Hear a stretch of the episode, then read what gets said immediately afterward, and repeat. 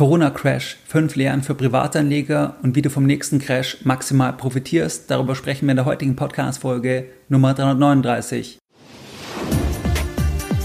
Herzlich willkommen bei Geldbildung, der wöchentliche Finanzpodcast zu Themen rund um Börse und Kapitalmarkt. Erst die Bildung über Geld ermöglicht die Bildung von Geld. Es begrüßt dich der Moderator Stefan Obersteller. Herzlich willkommen bei Geldbildung. Schön, dass du dabei bist. Jeden Sonntag, da halten über 10.000 clevere Privatanleger meinen wöchentlichen Geldbildung-Newsletter und das Ganze seit vielen Jahren, seit 2014 und pünktlich versendet wie ein Schweizer Uhrwerk jeden Sonntag. In dem wöchentlichen Format, da sprechen wir jeden Sonntag über weitere Themen, die für dich wichtig sind. Zuletzt über die Immobilienpreisentwicklung bei Wohnimmobilien, das heißt, wie hat sich diese Assetklasse im Corona-Crash verhalten, wir haben im März über das Thema gesprochen, dass ein Crash ein Glücksfall ist. Wir haben im März über die Rekordpanik gesprochen. Wir haben in den letzten Monaten über Star-Investoren gesprochen. Was gibt's da für interessante Entwicklungen? Das heißt, jeden Sonntag bekommst du dann noch mehr Impulse direkt in dein E-Mail-Postfach. Wenn du dort noch nicht dabei bist, dann schließe dich uns gerne an. Das Ganze ist für dich kostenfrei und du kannst dich jetzt anschließen, indem du auf www.geldbildung.de gehst und dich direkt auf der Startseite mit deiner E-Mail-Adresse für das kostenfrei sonntägliche Format einträgst. Wenn du bereits eingetragen bist, wenn du deine E-Mail-Adresse bestätigt hast und du trotzdem am Sonntag keine E-Mail von Geldbildung erhältst, dann kannst du Folgendes machen. Und zwar, du kannst dann die E-Mail-Adresse von Geldbildung, also info@geldbildung.de, idealerweise auf die Whitelist setzen von deinem E-Mail-Anbieter, beispielsweise von GMX, weil dann sagst du dem E-Mail-Anbieter, dass er von Geldbildung von dieser E-Mail-Adresse, dass er da die E-Mails zustellen soll, weil es gibt immer mal wieder einfach Probleme bei der Zustellung bei vereinzelten Abonnenten. Und das zweite ist, wenn du dann trotzdem die E-Mail von Geldbildung nicht bekommst, dann kann ich dir nur noch empfehlen, dass du dann eine andere E-Mail-Adresse verwendest. Das heißt, vielleicht hast du noch eine zweite E-Mail-Adresse oder von deiner Frau, von deinem Mann, wie auch immer, weil es gibt dann leider keine andere Möglichkeit, weil ich habe keinen Einfluss darauf, dass die E-Mails bei allen zugestellt werden. So kann es immer mal wieder dazu führen, dass eben E-Mails nicht ankommen. Das hängt einfach mit dem ganzen Zustellungsverfahren ab, weil ja heute so viele E-Mails versendet werden und die Anbieter dann teilweise halt auch E-Mails rausnehmen, obwohl die Empfänger die eigentlich haben wollen. Das heißt, diese Wege gibt's dann und dann hoffe ich, dass du dann die E-Mail von Geldbildung bekommst. Und jetzt gehen wir direkt rein in die heutige Podcast-Folge. In der heutigen Podcast-Folge, da möchte ich mit dir über ein wichtiges Thema sprechen. Und zwar ziehen wir heute einige Lehren, die du als Privatanleger kennen solltest, was du mitnehmen solltest aus dem letzten Crash, aus dem sogenannten Corona-Crash.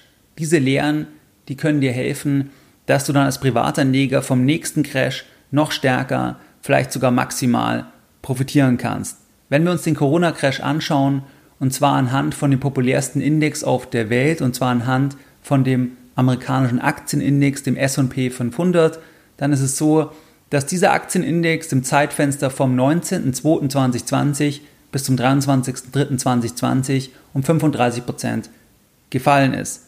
Rückblickend war das die Phase des Corona-Crashs gemessen am S&P 500, weil seitdem haben wir eine fulminante Rallye gesehen, kommen wir später noch zu einigen Zahlen. Das war der Corona-Crash beim S&P 500 und am Sonntag, den 22.03., das war ein Tag vor dem Tiefpunkt beim S&P 500, da hatte ich eine Podcast-Folge publiziert, die ich übrigens auch am 22.03.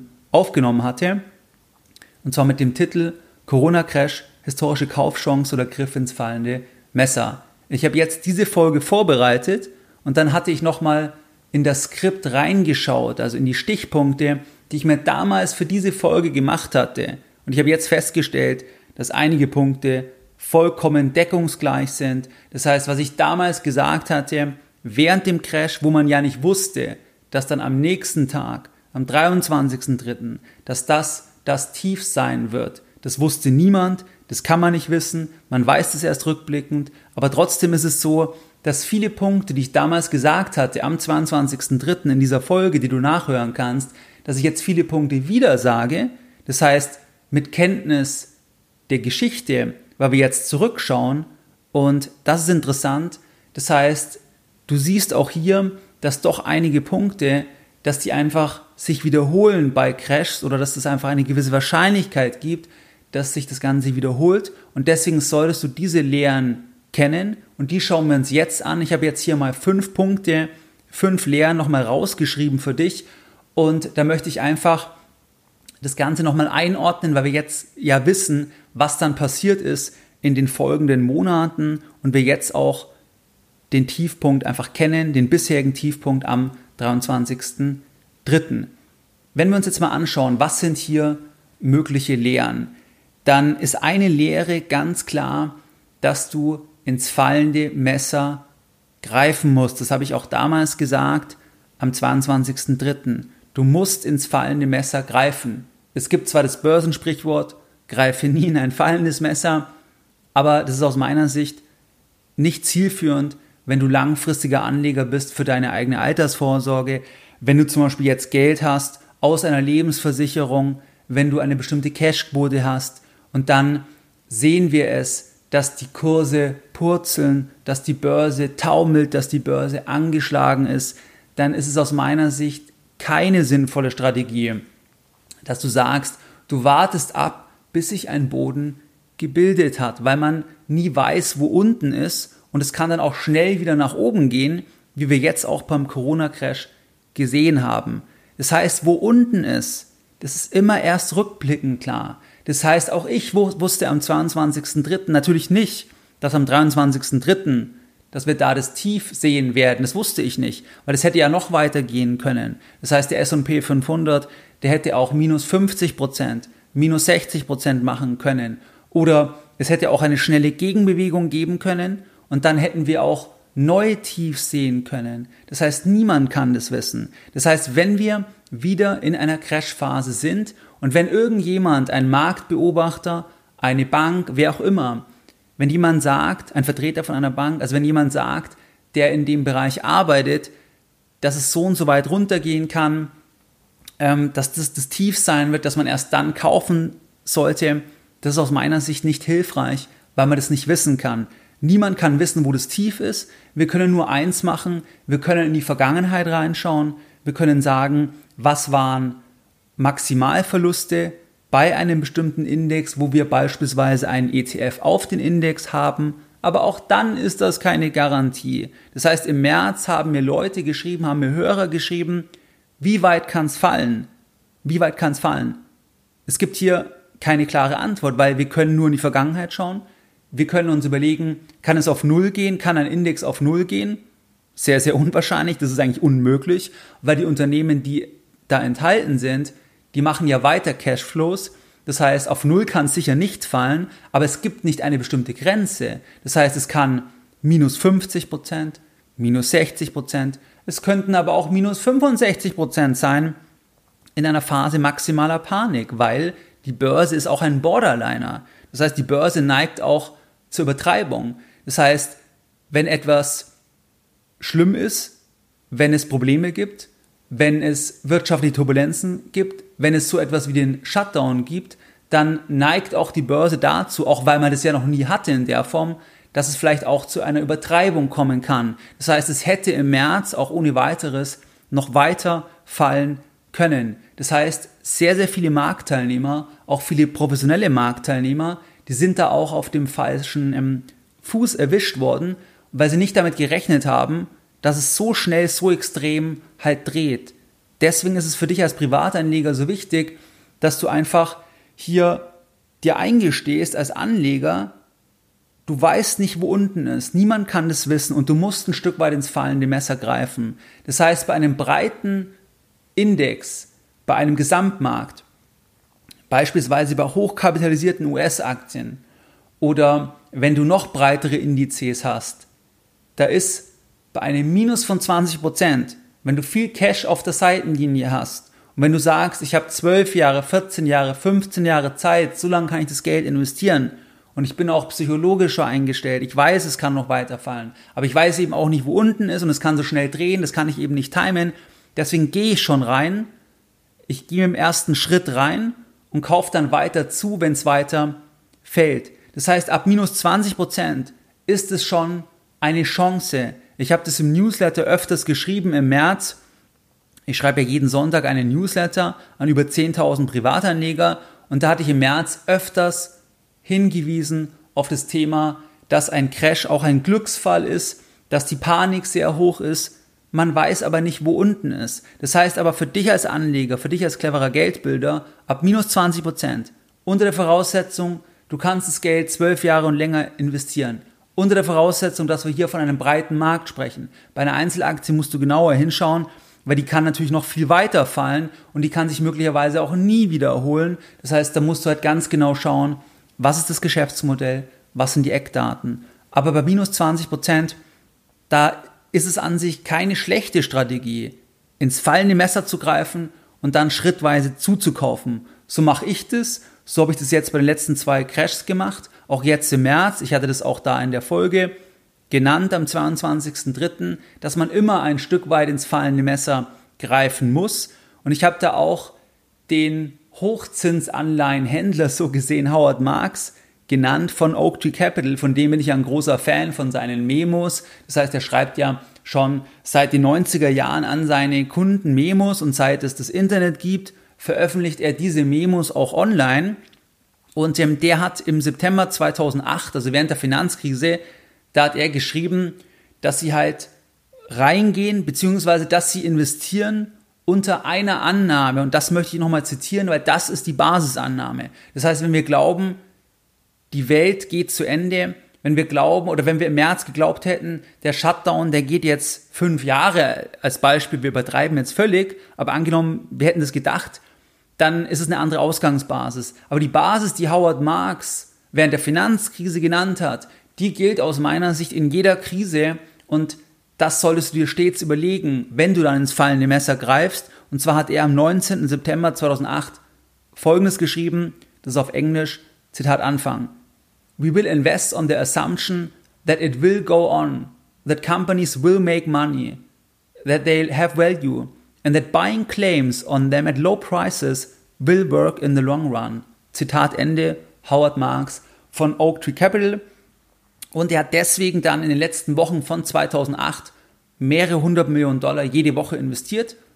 Er wusste ja auch nicht, wo unten ist. Und so hat er das in der Finanzkrise gemacht. Jetzt während dem Corona-Crash da waren die Äußerungen etwas zurückhaltender, aber er hat sich auch geäußert gehabt, dass auch sie dann im März rund um diese maximale Panik, dass sie da auch viele Chancen dann gesehen haben und auch zugegriffen haben. Aber aus meiner Interpretation heraus hat er sich da etwas defensiver positioniert. Das heißt, auch er war möglicherweise, das ist jetzt eine Annahme meinerseits, dass er dann überrascht war, wie schnell das wieder raufgegangen ist, wie wahrscheinlich fast jeder Marktteilnehmer. Und deswegen ist er vielleicht nicht ganz so aggressiv da reingegangen. Es ging ja auch so schnell dann wieder rauf. Aber das zeigt dir ganz einfach, auch so jemand wie Howard Marks, Multimilliardär, der weiß nicht, wo unten ist. Der geht dann schrittweise rein. Und das hat er während der Finanzkrise gemacht. Und während dem Corona-Crash hat er auf jeden Fall auch Sachen gemacht, das hat er auch geschrieben in einem seiner Memos, aber vielleicht nicht ganz so aggressiv. Das heißt, für dich als erste Lehre, als Privatanleger, als cleverer Geldbilder, du musst ins fallende Messer greifen unter den Annahmen, die wir uns angeschaut hatten, dass die Voraussetzung gilt auch nicht für Einzeltitel. Da muss man sich halt den Titel viel genauer anschauen. Das heißt, das ist nochmal ein separates Thema. Dann die zweite Lehre, das ist das Thema dass du als Privatanleger bei einem Crash, bei einer Rezession, wir befinden uns ja jetzt in der schwersten Rezession der Nachkriegsgeschichte. Die Finanzkrise, die war die schwerste Rezession der Nachkriegsgeschichte und jetzt die Corona-Krise beziehungsweise der Shutdown, den die Politik als erforderlich erachtet hat oder als gewähltes Mittel einfach ausgewählt hat, der hat jetzt die Welt in die schwerste Rezession der Nachkriegsgeschichte geschickt. Das heißt, die Finanzkrise wird sehr, sehr wahrscheinlich nochmal übertroffen werden, weil jetzt ist es ja auch wirklich ein globales Thema. Das heißt, diese Unterbrechung der Lieferketten über Monate, diesen Shutdown, dass die Wirtschaft in weiten Teilen stillgestanden hat, da werden wir aus meiner Sicht die Schäden auch erst in den nächsten Monaten sehen, erst 2021 sehen, weil aktuell die Politik, die Staaten, zumindest jetzt auch in Deutschland, ähm, da noch sehr viel machen, um irgendwo die Käseglocke noch aufzuspannen. Aber die Käseglocke, die wird nicht für immer sein, sondern irgendwann werden wir mal die Käseglocke wegmachen müssen und dann ähm, sehen wir vielleicht erst die wahren Schäden, die entstanden sind. In jedem Fall ist dieser Punkt, dass du nicht warten solltest, was auch immer dann die nächste Krise sein wird, was der nächste Crash sein wird, dass du nicht warten solltest, bis die Realwirtschaft bessere Daten zeigt. Du solltest nicht warten mit einem Investment an der Börse, am Kapitalmarkt, bis die Realwirtschaft bessere Daten zeigt. Warum nicht? Die Börse schaut nach vorne. Das heißt, wir können in der Zeitung lesen, es gibt immer mehr Arbeitslose als Beispiel und trotzdem steigt die Börse, was erstmal völlig unlogisch erscheint, weil man ja sagt, die Börse das ist ja eigentlich die Wirtschaft, also das ist der Teil der Wirtschaft, der an der Börse notiert. Das ist ja eh nur der kleinere Teil, der größere Teil ist ja gar nicht an der Börse.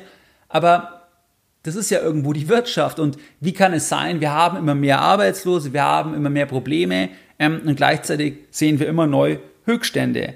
Da kann eine Erklärung sein, dass die Börse nach vorne schaut, circa drei bis 30 Monate. Das heißt, wenn Anleger warten und sagen, jetzt warte ich erstmal, bis wir wissen, was sind irgendwann die maximalen Arbeitslosen, wann dreht das irgendwann, also wann ähm, gehen die Arbeitslosen wieder zurück als Beispiel oder wann geht irgendein anderer Indikator wieder zurück, dass das eigentlich nicht so sinnvoll ist in der Strategie, weil die Börse schon viel weiter ist.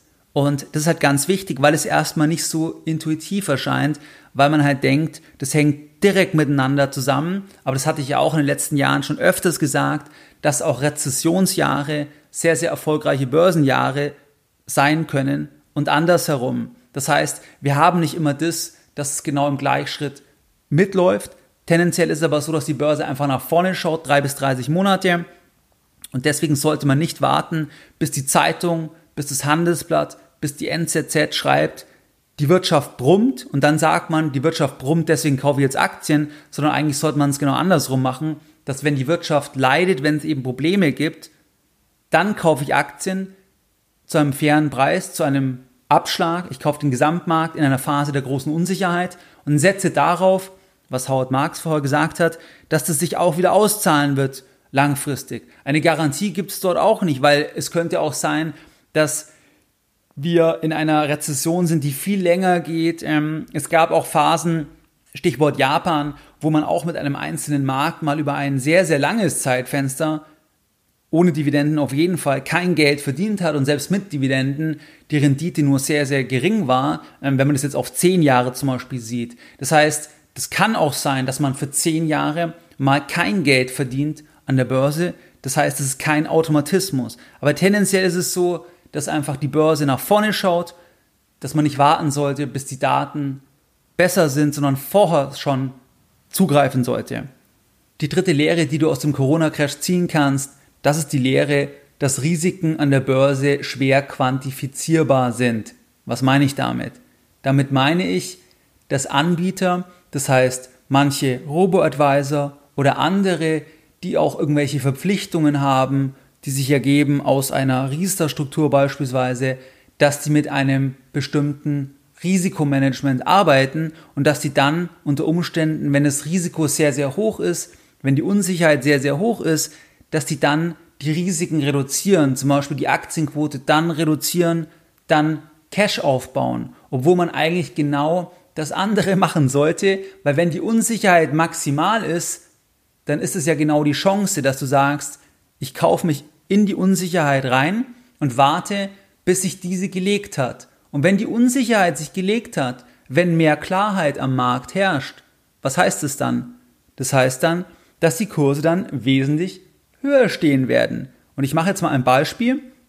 Und zwar hat mir ein Freund im März eine E-Mail weitergeleitet und dieser Freund, der ist Kunde bei einem digitalen Fintech-Unternehmen. Und dieses Fintech-Unternehmen, das bietet einen Riester an, in Kombination mit ETFs. Und der Freund von mir, der hat das einfach als kleine Beimischung. Das heißt, es ist auch ein Do-it-yourself-Anleger, der ist in Immobilien investiert, in Aktien und der hat aber auch noch diese Riester-Rente in Kombination mit ETFs als kleine Beimischung. Und dieser Robo-Advisor oder dieses Fintech-Unternehmen, die hat ihm Folgendes geschrieben im März und zwar, Zitat Anfang, eine verlässliche Risikomodellierung ist unter den derzeitigen Ausnahmebedingungen nicht möglich. Dies gilt insbesondere für Verträge mit langen Laufzeiten. Hier wirken sich die Zinsschwankungen am stärksten aus. Aus diesem Grund hat der Anlageausschuss der XY Bank entschieden, dass in der derzeitigen Phase mit großen Marktschwankungen im Rahmen des aufsichtsrechtlichen vorgeschriebenen Risikomanagements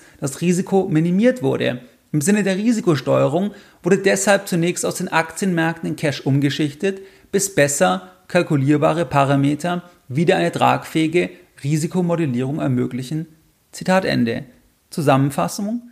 Im März, wo die Unsicherheit maximal war, wo die Volatilität durch die Decke gegangen ist, da haben die sich dann entschieden, dass sie aus Aktien rausgehen, nachdem ja schon ein großer Verlust aufgelaufen ist. Das heißt ja, wenn die, äh, wenn die Märkte fallen, geht die Volatilität rauf und da sind die dann rausgegangen, haben in Cash umgeschichtet und sagen, wenn es klarer wird, was sein wird, was passieren wird, wenn ihre Modellierungen wieder möglich sind, dann handeln sie wieder.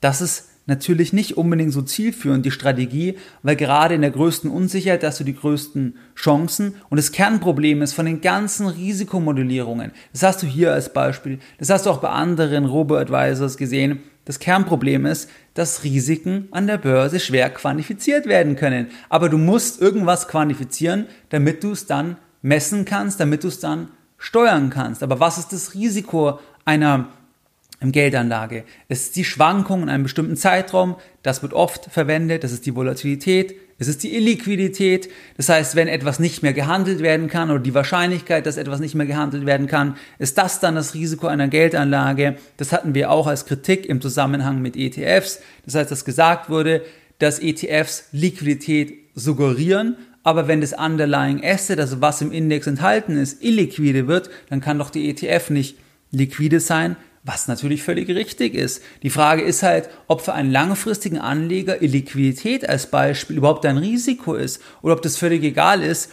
weil du das Geld ja eh 12 Jahre, 15 Jahre, 20 Jahre investiert haben möchtest. Das heißt, auch das ist eine Frage der Sichtweise, der Einschätzung, ob das überhaupt ein Risiko ist, dass auch die Börse geschlossen wird als Beispiel. Ist das ein Risiko? Wenn du ganz langfristig investierst, ist es gar nicht unbedingt ein Risiko. Da gibt es ja von Warren Buffett verschiedene Zitate, dass er nur investiert unter der Annahme, dass die Börse geschlossen wird und so weiter, weil er sich ja am Unternehmen beteiligt. Er braucht gar nicht diese Handelbarkeit. Aber das ist einfach eine Frage der Betrachtung. Das heißt, das ist ein Stück weit subjektiv. Oder ist das Risiko die Nichterreichung der eigenen Ziele? Oder ist das Risiko der maximal mögliche Verlust? Nur was ist der maximal mögliche Verlust? Das hatten wir ja vorher beim S&P 500. Was ist der maximal mögliche Verlust? Wir können nur in die Vergangenheit schauen und sagen, das wird in Zukunft maximal auch so schlimm kommen. Es könnte aber sein, dass die Zukunft noch schlimmer wird. Wissen wir ja nicht sicher. Das heißt, das ganze Thema rund um das Management von Risiken und auch rund um die Messung von Risiken das kommt immer so objektiviert daher. Das heißt, dass man dann denkt, jawohl, die haben ein dynamisches Risikomanagement, jawohl, die steuern und managen die Risiken. Das Problem ist halt, dass die Risikoeinschätzung am Kapitalmarkt, die ist immer subjektiv. Auch wenn durch Modelle das Ganze dann einen objektiven Anstrich bekommt. Und das bekommt es halt bei verschiedenen Anlegern, zum Beispiel jetzt bei dem Anleger mit der Riester-Rente in Kombination mit ETFs oder bei einem anderen Robo-Advisor, da weiß ich es auch ähm, sicher. Das heißt, hier musst du einfach aufpassen, weil letztlich für dich als langfristiger Anleger ist es eigentlich so, dass du in die Unsicherheit reingehen solltest. Das heißt, du solltest reingehen in die Unsicherheit, wenn du die Kriterien erfüllst, die wir ja vorher besprochen hatten, auch bei Punkt 1, Das heißt, dass du ins fallende Messer greifen solltest, wenn bestimmte Kriterien gegeben sind. Das heißt, natürlich kann das alles weiterfallen, nur wir wissen ja nicht, wo unten ist. Das ist ja genau das Thema. Und deswegen ist ja eher die Volatilität als Schwankungsbreite von einem bestimmten Index, beispielsweise vom S&P 500 oder, oder der VDAX, ähm, vom DAX die Volatilität, das ist eher so, dass halt, wenn das maximal ist, Ausdruck der Angst ist und wenn es maximal ist, also wenn es sehr, sehr hoch ist, wenn wir da neue All-Time-Highs sehen bei der Volatilität, dann heißt es halt eher, dass wir uns auch in ähm, stark fallenden Märkten befinden und dass es eher eine Kaufchance ist für langfristige Anleger, ohne zu wissen, wo genau unten ist.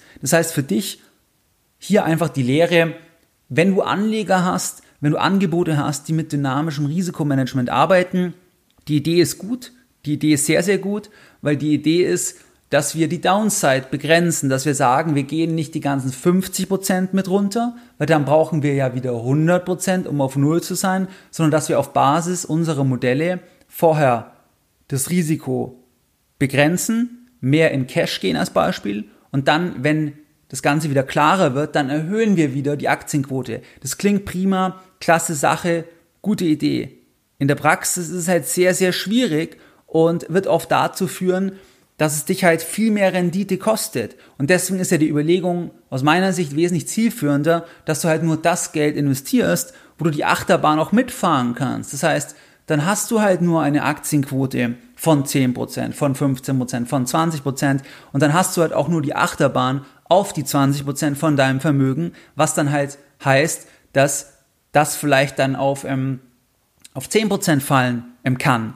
Und andere Anleger haben vielleicht trotzdem 60, 70, 80 Prozent Aktienquote, wenn sie halt diese Achterbahn mitfahren können. Das hat in erster Linie etwas mit der Psychologie zu tun. Das heißt, ob wir das aushalten. Und deswegen sollte man sich da eher rantasten und dann lieber in der Achterbahn dabei bleiben und nicht versuchen, aus meiner Sicht, meiner Erfahrung nach, dass man versucht, durch ein in Anführungszeichen Risikomanagement die in Anführungszeichen Risiken zu begrenzen und damit die Downside zu reduzieren, weil das sehr schwierig ist. Das ist extrem schwierig und das machst du übrigens bei Immobilien auch nicht, weil du da gar nicht die Preistafel hast. Ähm, das machst du auch bei privaten Unternehmen nicht, weil du da auch die Preistafel nicht hast. Das kommt ja nur daher, ähm, dieses Risikomanagement, weil du die Preistransparenz hast. Das heißt, du hast die Preistransparenz, kannst dann immer sehen, wo stehst du und die Frage ist, ob das dir so viel sagt, sondern ich würde eher das ganz langfristig sehen Du hast den Ticker, aber du brauchst jetzt nicht unbedingt hier versuchen, das Ganze immer dynamisch ähm, zu managen mit den Risiken, weil das sehr, sehr schwierig ist. Und das zeigen die Beispiele. Es gab jetzt auch verschiedene Großanleger, die haben in der Corona-Krise sehr, sehr schlecht performt. Zum Beispiel fällt mir da auch Ray Dalio ein, ähm, weil die auch das unterschätzt haben, wie schnell es dann wieder raufgeht und sich da einfach falsch positioniert haben. Das heißt also, das ist alles andere als trivial, Risiken an der Börse zu managen, weil die Risiken schwer quantifizierbar sind. Und für dich als Privatanleger ist Unsicherheit, hohe Risiken, das ist eher ein Kaufsignal unter den gegebenen Voraussetzungen.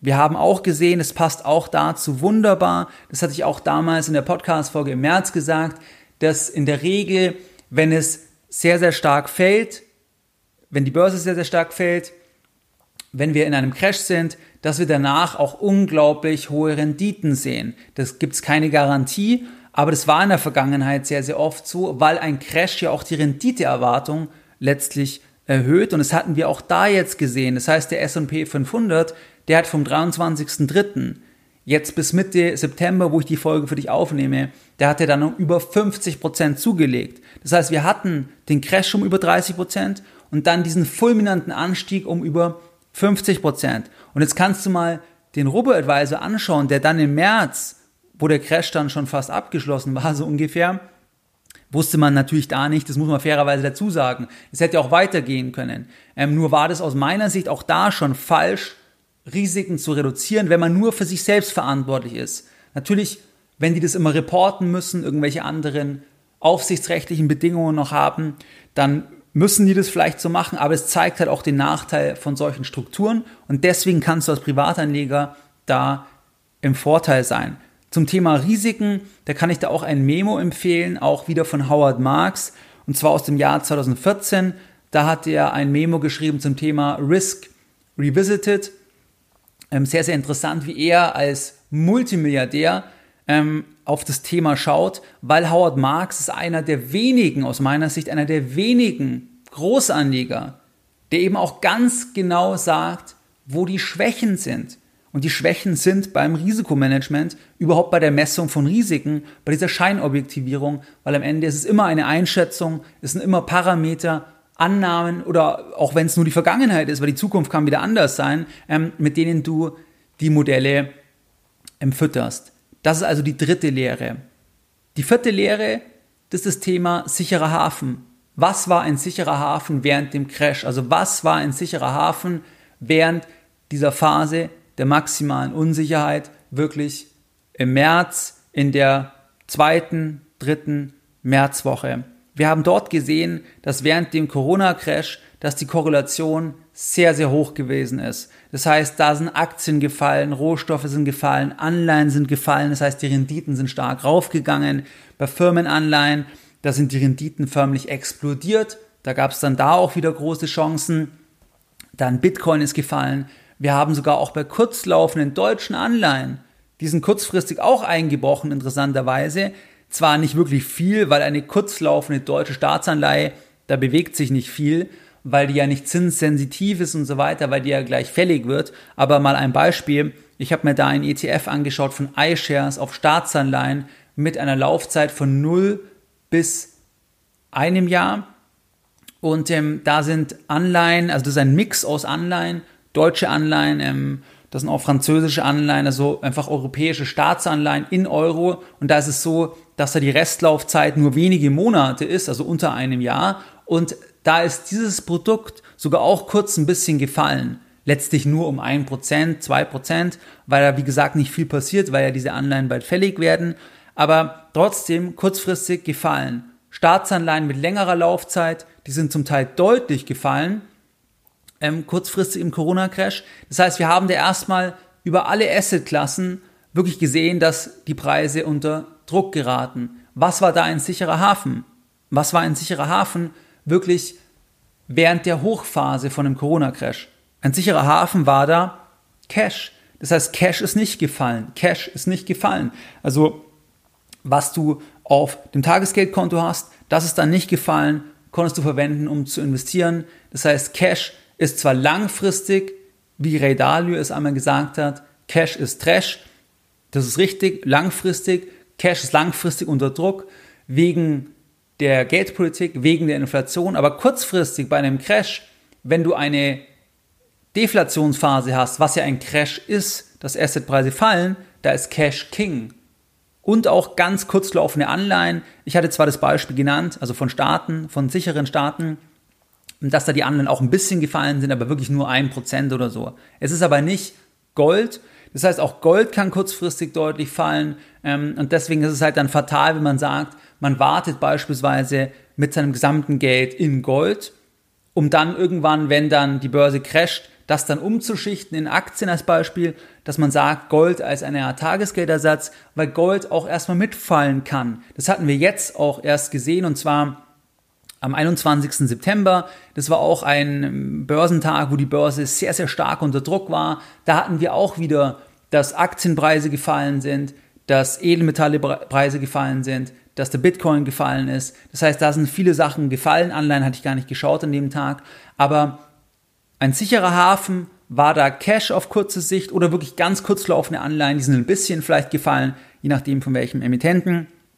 Aber ähm, das wäre so die, die, ähm, die Richtung. Das heißt, Cash ist nicht so, ähm, dass man das gar nicht halten sollte, sondern im Gegenteil, ähm, wenn man erwartet oder wenn man glaubt oder wenn man sagt, ich will mich einfach so positionieren, dass ich dann zugreifen kann, dann kann es sehr sinnvoll sein, auch in Cash zu warten, einen kleinen Teil Cash zu halten. Ähm, man sollte nicht 100% Cash haben, selbstverständlich, aber zu sagen, ich habe eine Cashquote von 10%, 20%, 30%, kann durchaus sinnvoll sein, weil in einem Crash kannst du dort am schnellsten dann agieren. Warum Buffett hält beispielsweise die gigantische Cash-Position bei Berkshire Hathaway, die halten das in kurzlaufenden US-Anleihen, weil die natürlich das nicht auf einem Konto bei einer Bank halten können, weil sonst leistet ja der Bank das Geld. Aber der hat auch mal gesagt, er hält das in T-Bills, in kurzlaufenden US-Anleihen, weil es gibt ganz selten, aber es kommt immer wieder vor, gibt es halt Phasen, wo ganz große Angst aufkommt und dann kann alles einfrieren, alles kann schlecht sein, aber T-Bills, da kann er dann noch darauf zurückgreifen. Und das ist jetzt für ihn das richtige Instrument, weil es da halt um so viel Geld geht, um über 100 Milliarden Dollar geht und für uns als Privatanleger ist es in der Regel Tagesgeld, da Cash parken oder auch dann kurzlaufende Staatsanleihen. Wie gesagt, das ging auch ein bisschen runter, aber nur irgendwie um ein Prozent. Das heißt, da kann man dann Geld parken und hat einen sicheren Hafen während einem Crash. Auch hier ist natürlich wieder dieser Balanceakt. Ich kann den Crash nicht wirklich timen. Das heißt, ähm, ich habe das Problem langfristig die Inflation, die dagegen arbeitet, sodass es immer nur eine kleine Komponente sein sollte. Bei mir war es beispielsweise so, vor Corona, ich war defensiver aufgestellt in dem Sinne, dass ich einfach eine bestimmte Cash-Position hatte. Das waren ähm, circa 40 Prozent.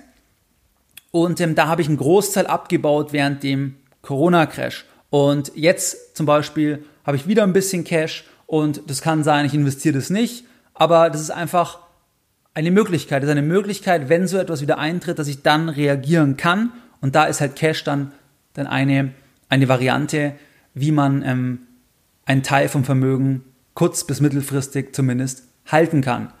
Dann die fünfte Lehre aus dem Corona-Crash, das ist das Thema, dass ein Kurssturz, das hatte ich auch damals im März gesagt in der Folge, ein Kurssturz ist nur dann ein Rabatt bei einer Einzelaktie, wenn das, was man kauft, wenn da die Erträge nicht in gleicher Weise gesunken sind, langfristig gesunken sind, weil sie die Rahmenbedingungen für das Unternehmen oder für die Branche nachhaltig verändert haben. Das heißt, ein Kurssturz als solches sagt überhaupt nichts aus, ob der Titel interessanter geworden ist, weil wenn eine Aktie um 50 Prozent fällt und gleichzeitig die Rahmenbedingungen sich langfristig um 80 Prozent verschlechtert haben, dann ist auch der Preissturz um 50 Prozent noch viel zu wenig. Das heißt, bei Einzeltiteln, da musst du schauen, ob die Erträge in gleicher Weise mitgefallen sind und damit meine ich die zukünftigen Erträge. Hier gibt es ein Beispiel